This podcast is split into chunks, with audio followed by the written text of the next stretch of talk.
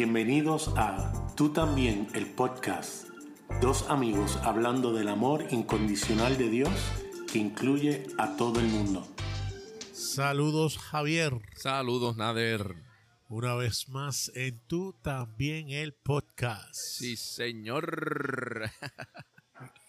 Estamos contentos siempre de poder estar aquí en Historias y un Café y poder compartir las buenas noticias del Evangelio. Después de un rico café.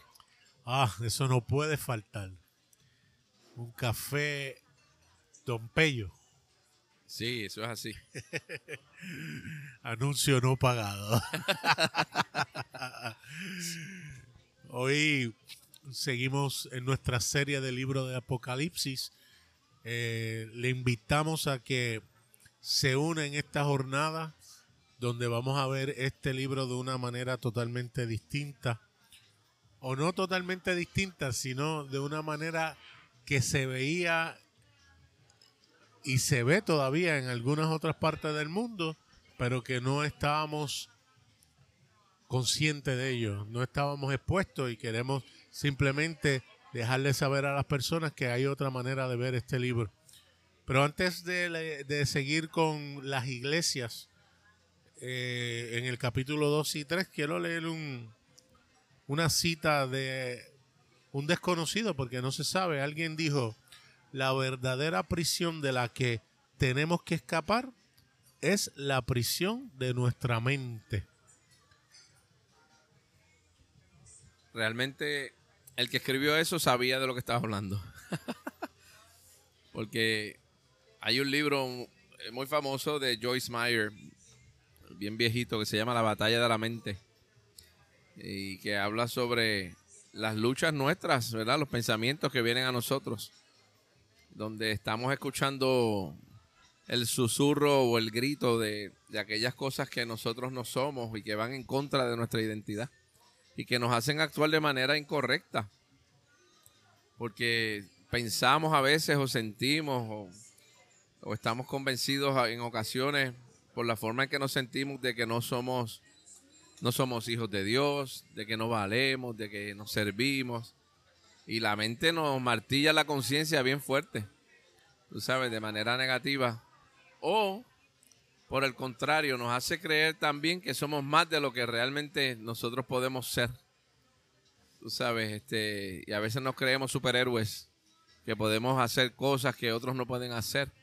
Y la realidad es que no, yo creo que el, Dios va renovando nuestra mente, nuestro pensamiento, para que podamos entender quiénes somos, que podamos ver cuáles son las cosas que podemos lograr junto con Él y las limitaciones que tenemos y que realmente somos valiosos independientemente de lo que pensemos o sintamos, aunque a veces es bien duro, ¿sabes? A veces es demasiado fuerte esa lucha, pero sí, tan fuerte que nos sentimos que estamos en una cárcel de la cual no podemos salir. Este, pero qué bueno que el Espíritu está ahí dentro de nosotros para acordarnos la verdad de que Jesús dijo, van a conocer la verdad, que soy yo en ti. Y esta verdad te va a hacer verdaderamente libre. Gloria a Dios. Así que podemos disfrutar de la libertad que tenemos en al vernos en la, en la persona de Jesús. Aleluya. Esas cadenas también las llevamos en nuestros sistemas filosóficos y teológicos que hemos seguido porque tenemos miedo en cuestionar si lo que hemos aprendido realmente eh, holds water, como decimos en inglés. Sí. Si realmente aguanta la tensión de lo que decimos creer. Eh, y lo hemos dicho otras veces, yo creo que si no podemos cuestionar lo que en un momento dado hemos creído, eh, tenemos que evaluar si realmente vale la pena creerlo. Porque eh, nos ponemos en una burbuja para no ser cuestionados porque realmente no tenemos cómo repostar a las preguntas difíciles que nuestra manera de pensar ha levantado a través de los años y lo que hacemos entonces es atacar a la persona en vez de confrontar el argumento. Y creamos una prisión en nuestra mente con el propósito, pensamos nosotros, que es para defendernos de esas cosas que nos pueden afectar, cuando en realidad es que estamos limitando nuestra vida porque cada vez estamos en espacios más claustrofóbicos, más chiquitos, más pequeños, porque para no ser afectados hacemos la prisión afuera más grande y adentro se va haciendo más chiquito dentro de nosotros. Y en vez de vivir en libertad, lo que hacemos es que vivimos en esclavitud sin saberlo. Porque hay, en esto es que se ve también, Nader, eh, los efectos del pecado, porque el pecado para mí tiene tres efectos primordiales. Número uno, que nos distorsiona nuestra identidad de Dios, eh, nuestra identidad propia, eh, nos distorsiona la identidad de Dios en nosotros y también distorsiona nuestra perspectiva o visión del cosmos, del mundo, de todas las cosas. Porque entonces empezamos a ver las cosas distorsionadas como no son realmente. Y para evitar contaminarnos con esas cosas, pues creamos eh, muros que, como te dije, lo que hacen es que nos, nos encierran cada vez más. Es como en una ocasión un hombre, no voy a decir el nombre del, del evangelista o del ministro, pero él decía, yo no viajo en líneas aéreas eh, comerciales, tengo mi propio jet, porque no me quiero contaminar con, con, el pecado de la gente y esas cosas, tú sabes. Sí, sí, esa es la excusa. esa es la excusa, esa es la excusa. No quiero contaminarme porque quiero mantener la gloria de Dios viva en mí. Por favor, porque tiene una visión distorsionada del cosmos, del mundo y de la gente también, tú sabes. Y lo que hace es que se aísla. Y sin saberlo, está viviendo en esclavitud, aunque él piensa, yo soy rico porque tengo un jet. Pero eso no es libertad, eso es esclavitud. Los objetos pueden verse más grandes de lo que realmente son. Eso aparece en algunos espejos de carros. Los espejitos del carro. y eso ocurre. Vemos las cosas distintas a como realmente son. Por eso hace falta que Dios cambie nuestra mente. Eso es. Así que estábamos hablando y empezamos acerca, a hablar acerca del el libro de Apocalipsis, diciendo varias cosas muy importantes. Primero, que nosotros vamos a hablar acerca del Apocalipsis desde la perspectiva de una obra terminada en la cruz del Calvario. Eso es muy importante porque hay quienes dicen sí, lo que Jesús hizo en la cruz fue contundente, pero no, no culminó no terminó, todavía falta algo. Nosotros queremos demostrar que Apocalipsis presenta que no falta absolutamente nada. Que lo que él hizo en la cruz fue contundente, absoluto, permanente y por todos. Ese es lo primero que vamos a establecer. Lo segundo que queremos establecer es que eso en nada significa que no podemos aplicar a nuestra vida cosas que leemos en el libro de Apocalipsis. Claro que podemos aplicar las cosas como cualquier porción de la palabra desde Génesis hasta, valga la redundancia, Apocalipsis, podemos aplicarlo en nuestra vida. Claro que sí. Hay cosas hermosas que son muy prácticas, que nos da las herramientas para poder vivir en acorde y en armonía con nuestros hermanos. Pero mucho mejor que eso y mucho más importante es que nos apunta a la persona de Jesucristo que está la plenitud de todo. Porque si no existieran las escrituras, nosotros podemos descansar en la realización de quién es Jesús en nuestra vida. Y si entendemos esa realidad de su amor en nosotros, podemos vivir en amor con los demás y disfrutar la vida a plenitud en su plenitud. Brutal. You're on fire. Estoy hoy sabrosito, no, como papá, Eso está demasiado exquisito, brother. Está demasiado rico. Al uno ver, es como comentábamos antes de empezar a grabar, el hecho de que Apocalipsis, mientras más tú lo lees, más, más rico se pone. Porque ves eso, esos puntos que tú estás trayendo ves la obra culminada de Cristo, tú sabes, y ves la realidad de lo que Dios está haciendo en la vida de cada uno de nosotros, tú sabes. y que se preocupa por las, los eventos, los sucesos, las situaciones que vivimos aquí en la tierra, como lo vamos a ver en las iglesias donde, a donde Juan le escribió. ¿Sabe? Dios está muy pendiente. Una de las cosas que la religión hace es que mantiene a un Dios distante, llámese la religión que sea, ¿verdad? Con el propósito de que los seguidores en esa religión tengan que seguir haciendo cosas para tratar de alcanzar la deidad, la divinidad, cualquiera que sea, incluyendo al Dios que nosotros llamamos al Dios verdadero. Tú sabes que los cristianos dicen, pues vamos a vamos a seguir haciendo esto, esto y esto para cuando muramos alcanzar la meta o alcanzar el, alcanzar este el premio que él tiene para nosotros. Cuando Apocalipsis nos enseña, ¿sabes qué? No hay que alcanzar nada, ya se alcanzó. Aleluya, y eso es maravilloso. Así que estamos ready para hablar de las siete iglesias, Nader. El autor, luego de presentar un capítulo 1 extraordinario donde presenta lo que nosotros veríamos como una contradicción, un cordero degollado, venciendo los poderes y reinos de este sistema, del sistema filosófico y de este mundo, va rápidamente a escribirle específicamente a unas iglesias. De la manera que se ha enseñado en muchas ocasiones, ha habido varias escuelas. Una es que se establece que las, iglesias a la cual Juan se refiere, además de ser unas iglesias físicas, es la iglesia a través de la historia. Hay gente que establece que en cada ciertos siglos o cada etapa de la historia hasta el sol de hoy, la iglesia ha sido en Mirna, ha sido Filadelfia, ha sido Teatira, ha sido la Odisea.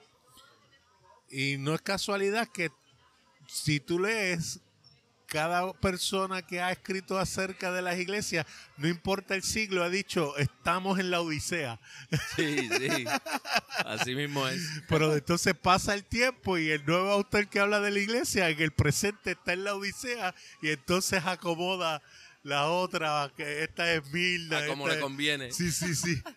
Hoy en día los que hablan acerca de la iglesia dicen que estamos en la iglesia de la Odisea. Si pasa una generación, te aseguro que la Odisea va a ser de aquí a 60 o 100 años y esta va a ser otra de las iglesias y van, a, y van a acomodar eh, cuál de es. Hecho, de hecho, eso ocurre también, Nader, porque se piensa en términos cronológicos. Pues ya pues son siete dispensaciones, estamos en la... Cada iglesia representa una dispensación y entonces ahora estamos en la séptima y la Odisea es la número siete, pues entonces esa es la que estaba ahora vigente, tú sabes. Pero no, para nada. Apocalipsis dijimos desde el principio que no, es un libro cronológico. Hay quienes entonces también dicen que habla acerca de la posibilidad de que en cualquier momento de la historia la iglesia pasa por ser una de, de, de esas que va a hablar el autor. Pasa por ser la Odisea, pasa por ser Tiatira, pasa por ser Filadelfia que yo no tengo mucho problema eso en la parte nuevamente práctica, porque sí tenemos que tomar en cuenta lo que el autor le escribe a esas iglesias, que vamos a ver por qué lo escribe. Y, no, y, le garantizo que si nunca lo has visto, ¿sabes? Vas a decir, ¿what? Está enfrente de mi cara y, y no me di cuenta. Realmente le estaba hablando a personas que podían identificar lo que le estaba escribiendo Juan a ellos a través de los símbolos que él estaba claro que al menos los pastores y algunos de los líderes iban a poder entender esos símbolos, no hay otra cosa. Exactamente. Y a lo mejor uno puede decir, pues mira, yo en mi vida, a lo mejor también puede ser otra aplicación, en mi vida yo me siento como en Mirna, donde estoy soportando las cosas que están sucediendo alrededor mío, me siento solo, siento que estoy siendo perseguido, pero mira qué bueno, hay una palabra de aliento que me dice, no, no debo temer, sigo para adelante. ¿Por qué? Porque nuevamente Jesucristo venció. Yo creo que cada una de las iglesias representa los estados del ser humano en su totalidad. Tú sabes, yo, yo pienso que hay gente que está viviendo su vida como la de Éfeso, hay gente que está viviendo su vida como la de Esmirna, hay gente que está viviendo su vida como la de Filadelfia. Hay de todo.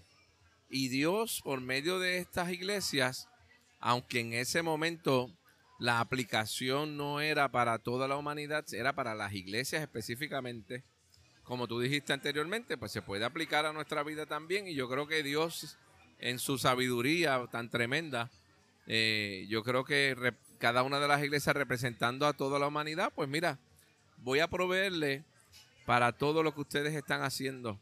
No importa el tiempo, no importa el lugar, yo voy a hacer su provisión y lo vamos a ver cómo lo hace con las siete iglesias. Aleluya. Él empieza en el verso 1 escribiéndole al mensajero de la iglesia de Éfeso.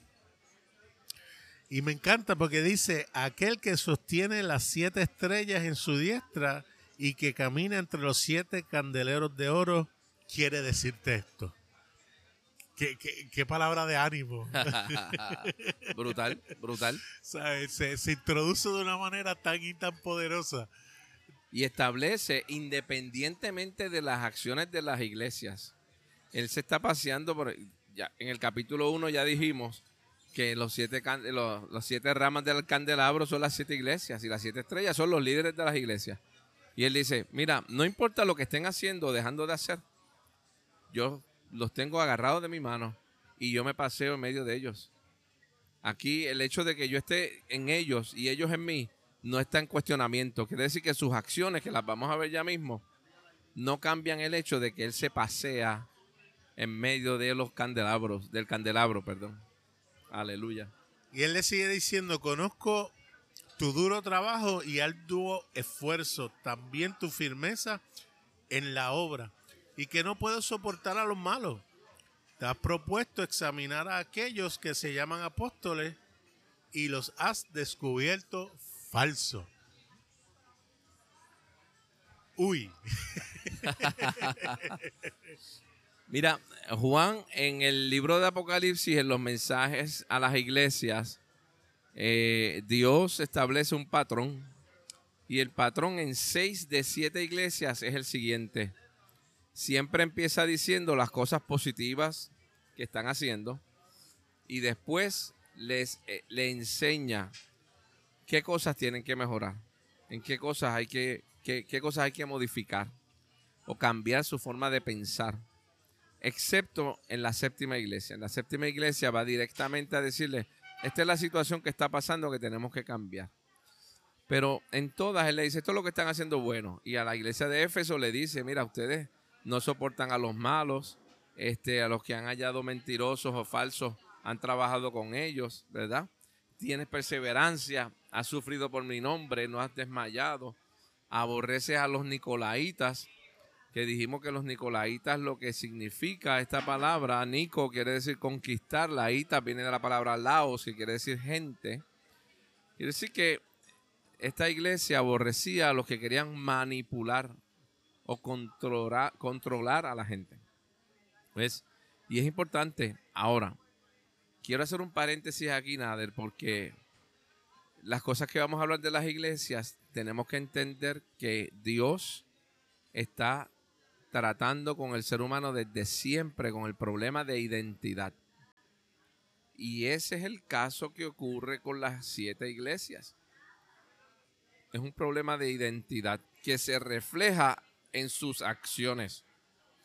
Pero en esta iglesia de Éfeso, por, ejemplo, ¿qué es lo primero negativo que aparentemente le dice Dios? Me fascina y lo quiero leer de la, de la Biblia del espejo Junto con lo que dice el escritor, porque yo creo que es fundamental. Porque dentro de las cosas buenas, de nuevo, dice, mira, va más allá, tú trabajas más allá de tus posibilidades, en una le dice. Y, y, luego de eso, como que lo levanta y con cariño le dice, papi, pero eh, tengo algo contra ti. Tengo que decirte que estás haciendo incorrectamente. Te has divorciado de mí y has dejado tu primer amor. Yo me acuerdo que en un momento dado yo le di clases de bautismo a una persona y yo le dije a esa persona, mira, eh, el primer amor en un momento dado se va a ir por las cosas que ocurren, por... Y esa persona me dijo, no, pero es que no es posible. Y yo, bendito, es que está en ese fuego. ¿Sabes qué? Yo quedo corregido. Cuando uno entiende quién realmente es y quién es Dios, ese primer amor arde dentro de uno y no se apaga.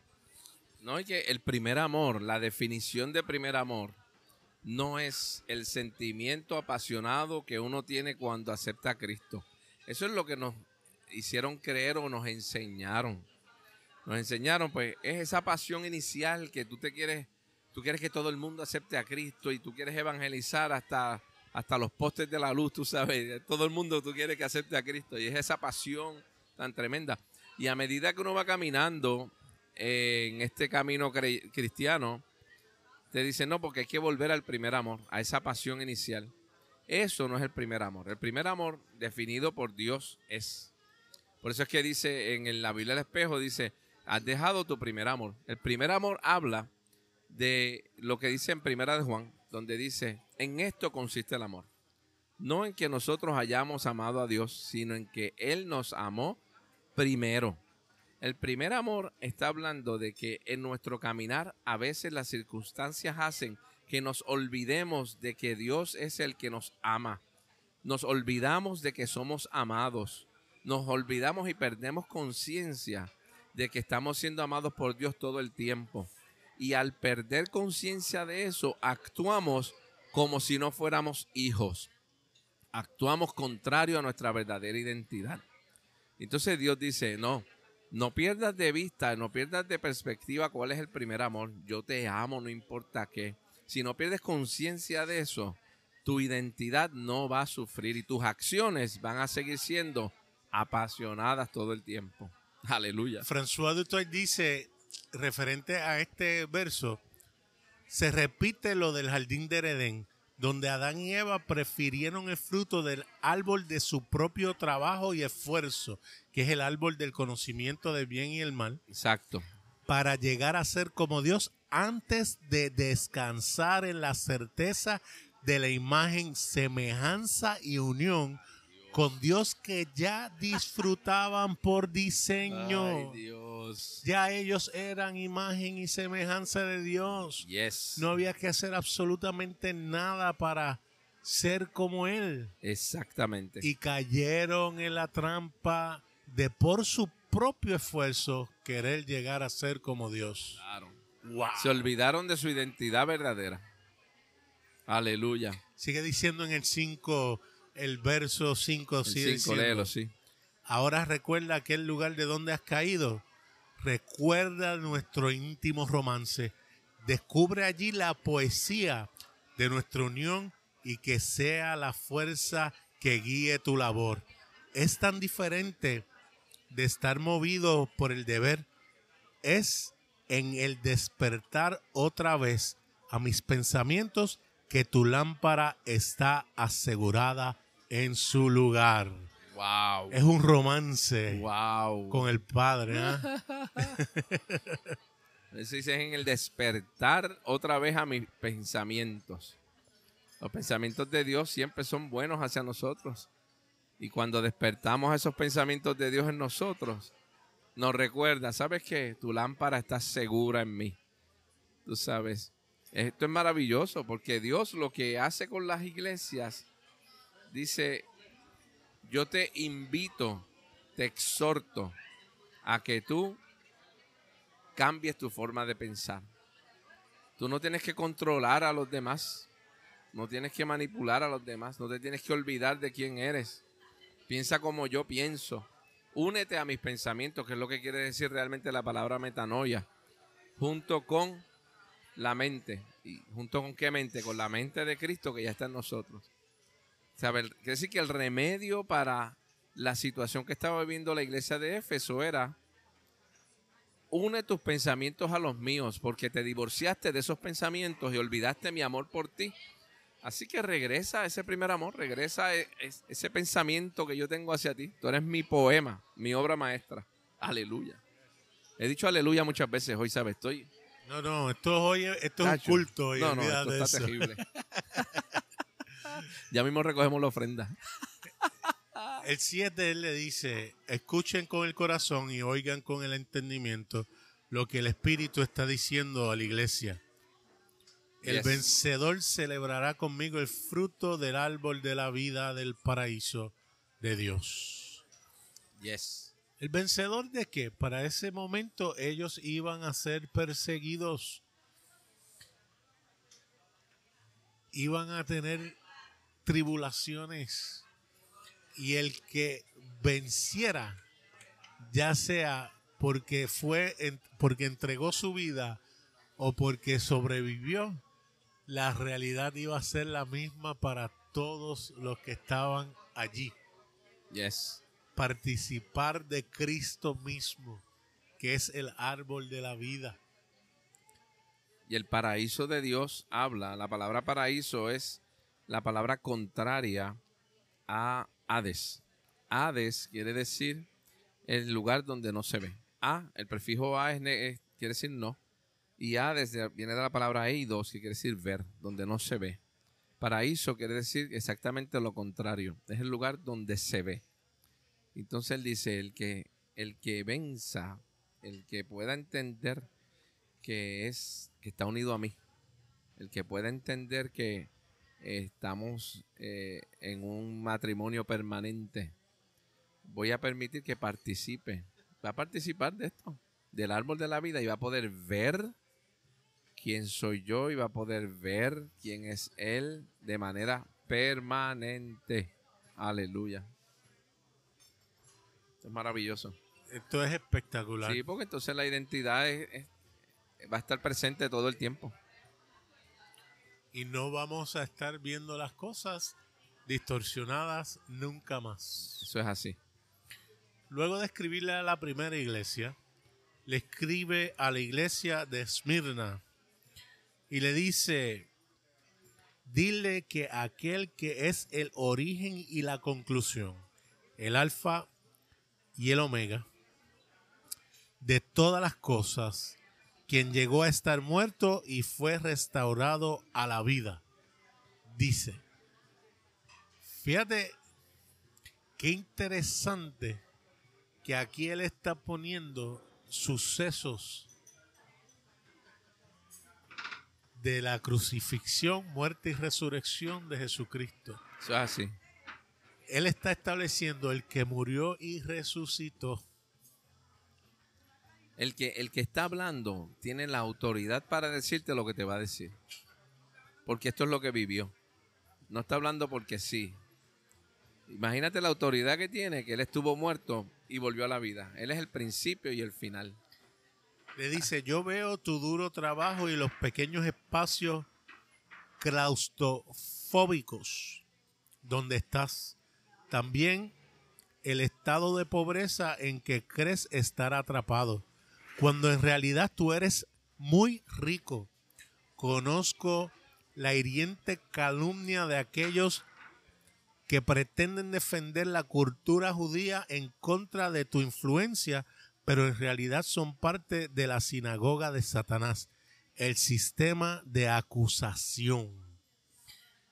Estaban siendo atribulados, estaban siendo angustiados, estaban sufriendo porque no sabían quiénes eran. Y estaban viviendo como pobres cuando en realidad son ricos.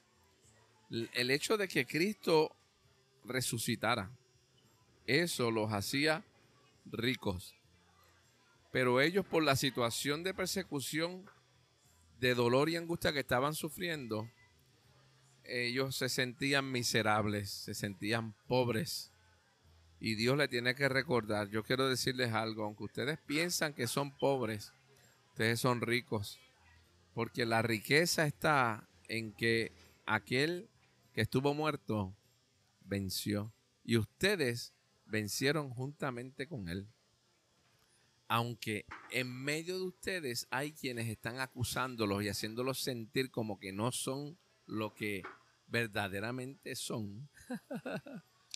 Y me, y me es curioso porque en este caso particular, y vemos cómo sigue ocurriendo hasta el sol de hoy, tienes un grupo de personas que querían traer las cosas del judaísmo y la ley nuevamente a la experiencia de lo que es la gracia. Querían volver a traer lo viejo nuevamente a, a- hacer una mezcla. a hacer una mezcla. Y él le dice, mira, ese es el sistema de acusación. Y hoy en día vemos personas que vuelven de nuevo y creen que en, el, en la ley hay vida o en la ley hay alguna píldora mágica que va a hacer que las personas cambien. Y es todo lo contrario. La escritura dice que la ley lo que hace es, es señalar el pecado, pero no tiene poder alguno para vencerlo, para cambiarlo. El Exactamente. que venció, el que vino a quitar el pecado del mundo se llama Jesucristo. Y no necesitamos añadirle absolutamente nada adicional. Y fíjate que la blasfemia que, de la que habla ahí en el verso 9 es eso mismo. Dice la blasfemia de los que se dicen ser judíos y no lo son, sino que son sinagoga de Satanás. Satanás se puede traducir como acusador, ¿verdad? Entonces, de eso es que se trata. Hay personas que al no conocer su identidad funcionan como acusadores y te quieren hacer creer algo que no es verdad. Es la misma función que hizo la serpiente en Génesis capítulo 3, cuando le hizo creer a Adán y Eva que no eran lo que realmente ellos sí ya eran, ¿ves? Y entonces así mismo ocurre en la vida actual también, donde tú le dices a las personas, tú eres hijo de Dios, tú eres hija de Dios. Y la gente dice, no, no, no, todavía no. O no, si te estás actuando de esta manera, no lo eres. No, porque nuestras acciones no determinan nuestra identidad. ¿Ves? Y eso estaba pasando en ese lugar. Y lo mismo, Dios le recuerda, yo quiero recordarle lo que ustedes son. Aleluya. Aunque sufra por un corto tiempo, y yo quiero decirte que yo sigo siendo fiel para ti. Aleluya. Y le sigue diciendo, si sigue leyendo, no tienen por qué tener miedo, aun cuando algunos de ustedes van a ser perseguidos y van a ser sacados de su lugar, ¿verdad? Y el 11 le dice, escuchen con el corazón, oigan con entendimiento lo que el Espíritu les está diciendo. Me gusta porque repite esa frase una y otra vez. El que triunfe en su valiente abrazo de mi vida de resurrección, sabrá que no hay juicio en la segunda muerte. Y esto es sumamente importante. Y yo quiero hacer una pausa aquí porque lo que es la primera y segunda muerte siempre ha sido un tópico de controversia dentro de la iglesia. Y yo creo que si aclaramos este punto de lo que es la segunda muerte, vamos a poder entender aún más lo que ocurrió en la cruz del Calvario. La primera muerte fue cuando Adán y Eva pecó. Cuando pecó, ellos cedieron su posición y se enfermaron con el virus del pecado que causó muerte. Decimos, pues, ¿cuál es la segunda muerte entonces? Javier, ¿cuál es la segunda muerte? La verdad que tú eres, tú eres bravo, ¿sabes? Esa introducción para la segunda muerte está espectacular. Te voy a decir algo que no es lo que tú estás esperando, por si acaso. Tú me tiraste al medio, yo te voy a tirar al Tira. medio a ti. Zumba. La segunda muerte se ha hablado mucho de ella, pero en Apocalipsis 20 dice de qué se trata la muerte segunda. Y dice lo siguiente en Apocalipsis capítulo 20, en el versículo eh, 14, donde dice, déjame leer desde el 13. Dice, el mar entregó los muertos que estaban en él, y la muerte y el Hades entregaron a los muertos que estaban en ellos, y fueron juzgados cada uno según sus obras. Entonces, está hablando de la muerte y el Hades, ¿verdad? La muerte y el Hades fueron arrojados al lago de fuego. Esta es la muerte segunda, el lago de fuego. Ahí está. Esa es la segunda muerte, el lago de fuego. Está Ah. claro, no estamos interpretando nada. Estamos leyendo lo que Leíste dice. lo que dice Apocalipsis, que es la segunda muerte. La pregunta Muy entonces bien. es, ¿qué es el lago de fuego? Eso todavía eh, está en varios capítulos luego. Vamos a pero- dejarlo ahí. No, no, yo no voy a dejar a los oyentes así. Vamos a tirarnos con tu y tenis. Ya Nos estamos tiramos- aquí. vamos a Sí, tirarnos con tu y tenis. De aquí a que lleguemos a Apocalipsis 20 se le olvidó. No, no, pero es que eso sale también antes de Apocalipsis 20. La muerte segunda yo creía que era cuando nosotros moríamos físicamente. Eso no es. Eso es lo que yo creía. Y eso no es. El lago de fuego habla de la crucifixión de Cristo. Ese es el momento Espérate, de la ¿qué? segunda muerte. ¿What? ¿Cómo? Jamás. No. Eso es incorrecto. Eso no es lo que se ha enseñado. El lago de fuego, la cruz, imposible. No, no vamos a hablar ahora de los detalles. Eso sí lo vamos a dejar entonces en suspenso. sí, sí, que la gente busque. De nuevo, sí- no estamos inventando esto. No tenemos que reinventar No hay la que rueda. inventar la... mo- Correcto. La segunda muerte entonces está hablando del lago de fuego que se refiere a la resurrección. Sabiendo eso, perdón, El lago de perdón, fuego, la a la crucifixión. crucifixión, perdón, a la crucifixión. Sabiendo eso entonces, cuando vamos a Apocalipsis capítulo 2, que era donde estábamos, nos damos cuenta que dice que el que venza, ¿cómo es que dice? El que venciere o el que venza será que Dice, sabrá que no hay juicio en la segunda muerte. No hay juicio. Porque el juicio que se lleva a cabo con la muerte de Jesús, Jesús lo explica en Juan capítulo 16, cuando habla del Espíritu Santo.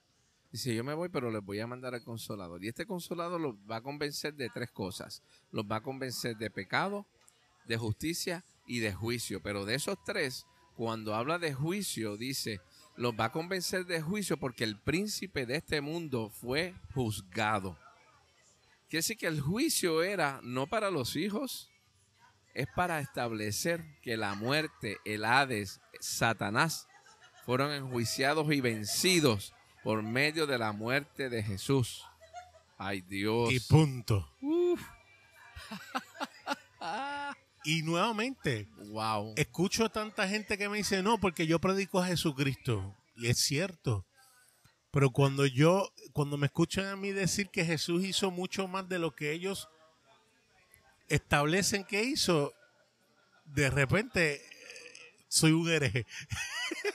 o sea, es decir que en la cruz Satanás y el mundo y la muerte fue juzgada. Fueron No, no, eh, enjuiciados. fueron enjuiciados. No, no, ¿cómo es posible? y no los seres humanos. No los humanos, No los seres humanos. sino el sistema que mantenía al hombre en esclavitud y en muerte. Exactamente. Lo mantenía ciego. Nos sanó en la cruz. Yes. Yes. Ay Dios. Nos puedes escuchar a través de Apple Podcast, Google Podcast, Anchor.fm o donde quiera que escuches tus podcasts.